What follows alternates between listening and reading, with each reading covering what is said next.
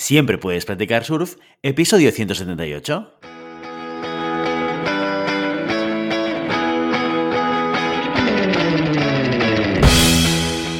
Bienvenido y bienvenida a Siempre puedes practicar surf, el podcast diario sobre recursos humanos. Este podcast está pensado para profesionales de recursos humanos, gerentes o jefes de equipo y podrás encontrar técnicas, consejos, ideas, conceptos y noticias sobre la gestión de personas. Eso sí, con un enfoque práctico y aplicable. Hoy episodio 178 del martes 1 de marzo del 2022 programa que vamos a dedicar a las noticias de la semana. Pero antes dejadme que os recuerde que podéis encontrar más contenido en nuestro blog e información sobre nuestros servicios en nuestra web, en globalhumancon.com. Desde allí os podéis apuntar a nuestra newsletter para no perderos nuestros webinars, streamings y todo el contenido de actividades que organizamos desde la consultoría Global Human Consultants. Como cada martes, hoy dedicamos el programa a la actualidad. Recopilamos las noticias más relevantes de los últimos días para que tengáis la oportunidad, a través de este podcast, de estar al día de lo que pasa en el sector de la gestión de personas. Empezamos. Empezamos el mes de marzo y con él os traemos las noticias más destacadas del sector de recursos humanos. Nuestra primera noticia la puedes encontrar en Equipos y Talento y su titular dice lo siguiente. El 31% de las empresas espera aumentar el número de profesionales expatriados en el 2022. Debido a las consecuencias de la pandemia, la movilidad de profesionales se redujo drásticamente. Aún así, según el reciente estudio llevado a cabo por Willis Towers Watson, beneficios para los empleados de movilidad internacional, el 31% de las empresas encuestadas espera que este tipo de perfiles movilizados aumente durante todo este año, ya que ayudan a apoyar las estrategias globales, principalmente la expansión a nuevos mercados. En dicho estudio han participado 107 empresas de todo el mundo, de 33 sectores distintos y de 15 países diferentes. Aparte de lo ya mencionado, los otros grandes titulares que nos deja esta investigación son los siguientes. En primer lugar, uno de cada cinco empresas permite a sus empleados trabajar desde cualquier lugar. En segundo lugar, el 47% reconoce una carencia en los servicios de bienestar, concretamente en lo que respecta a telemedicina y programas de asistencia a los empleados. En tercer lugar, para los proveedores de programas de salud internacional, los empleados valoran la capacidad de ofrecer una cobertura compatible con las normativas de todos los países. En cuarto lugar, la gran mayoría de las empresas agrupa beneficios de asistencia sanitaria, dentales y oftalmológicos dentro de un mismo programa internacional de salud. Y en quinto y último lugar, la mayoría de empresas ofrece beneficios de salud y accidentes en los viajes de negocios con un 25% que gestiona dos tipos diferentes de programas de viajes. Por otro lado, la pandemia ha permitido a las empresas ver las áreas de mejora, como por ejemplo el alcance de las coberturas sanitarias. Ahora, entre las principales prioridades se destaca el acceso global a los servicios de bienestar, las tareas autodirigidas ¿eh? en situaciones de emergencia, utilizar los beneficios de los viajes de negocios durante los viajes de ocios y crear más seguros de viajes individuales. Tal y como explica Gemma Jiménez, directora de desarrollo de negocio de Willis Towers Watson, el COVID-19 ha provocado la necesidad inmediata de revisar los programas de beneficios, considerar la mejora de las condiciones de cobertura y añadir servicios virtuales como la telemedicina y programas de asistencia al empleado para apoyar mejor a los empleados de movilidad internacional.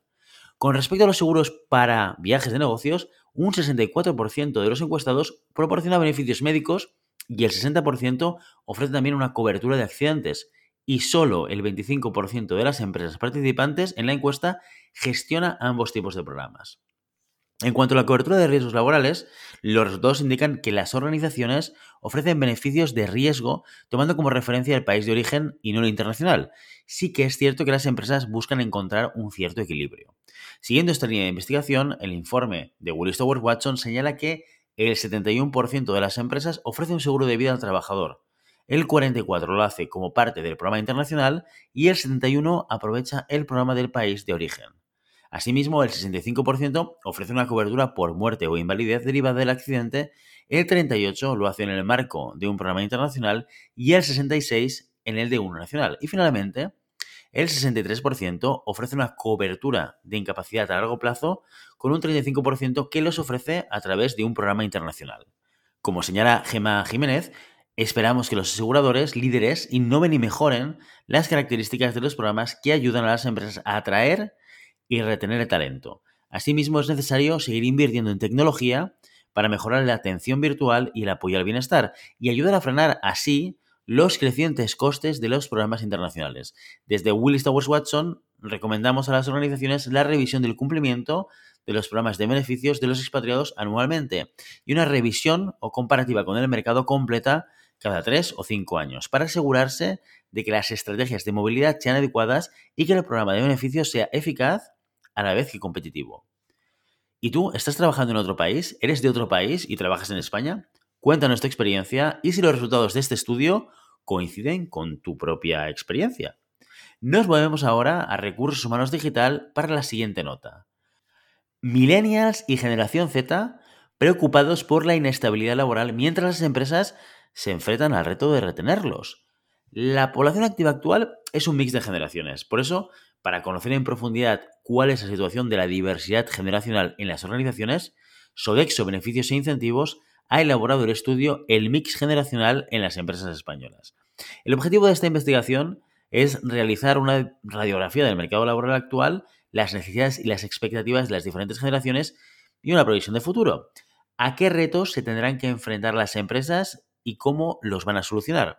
Entre los principales insights encontramos los siguientes que la percepción del mundo laboral y las preocupaciones que giran en torno a ellas no son las mismas según la generación. Por ejemplo, para los millennials y jóvenes de la generación Z, las principales preocupaciones son la inestabilidad laboral, las nuevas formas de trabajar, el manejo de idiomas y la igualdad y la inclusión en las organizaciones. Sin embargo, solo el 25% de los baby boomers se preocupan por estos temas. Por el contrario, a ellos les interesan más las jerarquías y la cultura corporativa.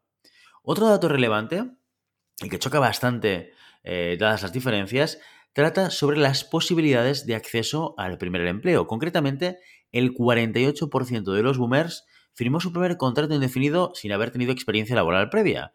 Para la generación X, este porcentaje es del 38% y para los millennials del 15%. Si nos centramos en la generación Z, estos de media deben pasar por hasta tres contratos de prácticas antes de firmar un indefinido. De hecho, los centennials no esperan un puesto fijo en una empresa antes de los 30 años. En cuanto al salario, este sigue siendo el principal motivador para todas las generaciones, excepto para la generación Z. Los valoran el poder conciliar vida laboral con familiar por encima del dinero. Los planes de beneficios también varían según la generación. Los baby boomers, la generación X y también la Z valoran sobre todo los seguros médicos. Por su parte, los millennials dan más importancia a los planes de formación. A nivel educativo también es diferente para las distintas generaciones. Cuanto más jóvenes, más estudios superiores y posgrados. Para que te hagas una idea, el porcentaje de titulación superior de los centennials es del 83%, mientras que de los baby boomers no llega al 15%. Visto lo visto, las empresas tienen un gran reto por delante, porque no es fácil fidelizar a una plantilla tan heterogénea. En este sentido, Miriam Martín, directora de Marketing y Comunicación de Sodexo, ha dicho lo siguiente, dice, las empresas contemporáneas deben hacer frente a una gran variedad generacional dentro de sus plantillas y esa mezcla aporta innovación y diversidad. Pero su correcta gestión también supone un reto para las compañías. Debemos ser capaces de gestionar una mayor heterogeneidad que conlleva diferentes motivaciones de los empleados, nuevas formas de entender el trabajo y expectativas diversas. Nuestra misión es adaptarnos a una nueva realidad sin duda mucho más compleja. ¿Y tú qué opinas? Déjamelo en los comentarios.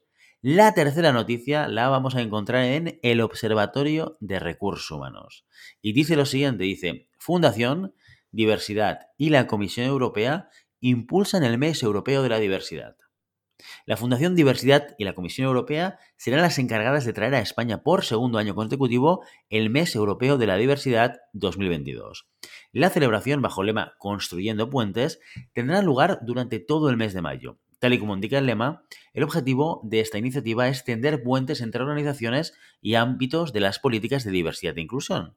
Para ello, las organizaciones piden la colaboración de todas las empresas, ONGs, instituciones y sociedades civiles para que se suban al carro de esta iniciativa.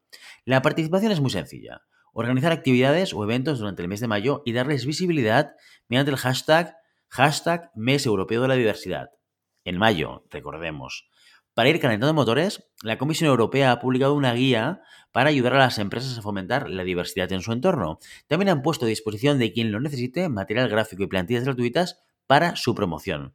Puedes acceder a ellas a través de la web www.eudiversity2022.eu www.eudiversity, acabado con Y, 2022.eu. Y siguiendo la estela de la inclusividad, acabamos nuestro noticiero de hoy en rhpress.com con el siguiente titular. El 45% de la población activa masculina no cree que exista brecha salarial entre hombres y mujeres. El pasado 22 de febrero fue el Día Europeo de la Igualdad Salarial y bajo ese contexto InfoJobs realizó una encuesta para averiguar qué opinaban los empleados sobre la brecha salarial. Los resultados indican una disparidad de opinión según el género. El 45% de la población masculina cree que no existe tal brecha salarial, mientras que para el 82% de las mujeres trabajadoras sí que existe. Sin desglosar los resultados, el 32% de la población activa indica que no existe brecha salarial. Actualmente, una cifra 4 puntos porcentuales más baja que en el 2021. También hay diferencias por edad, siendo los jóvenes, entre 16 y 24 años, los que más seguros están de que la diferencia de salarios entre hombres y mujeres es un hecho, mientras que a partir de los 35 años esa creencia se reduce hasta el 66%. Por otro lado, el estudio también señala que las mujeres que ocupan puestos directivos no superan el 20% en la mitad de las empresas encuestadas. Y no hay que olvidar que el techo de cristal es un factor más de la brecha salarial de género. Aún nos queda mucho camino por recorrer y muchos objetivos que cumplir. Y con esta última noticia nos despedimos. Y ya sabes, no puedes detener las olas, pero siempre puedes practicar surf. Y hasta aquí nuestro episodio de hoy. Como siempre, queremos invitaros a que os pongáis en contacto con nosotros, nos deis vuestra opinión y nos sugeráis si tenéis algún tema o alguna pregunta concreta.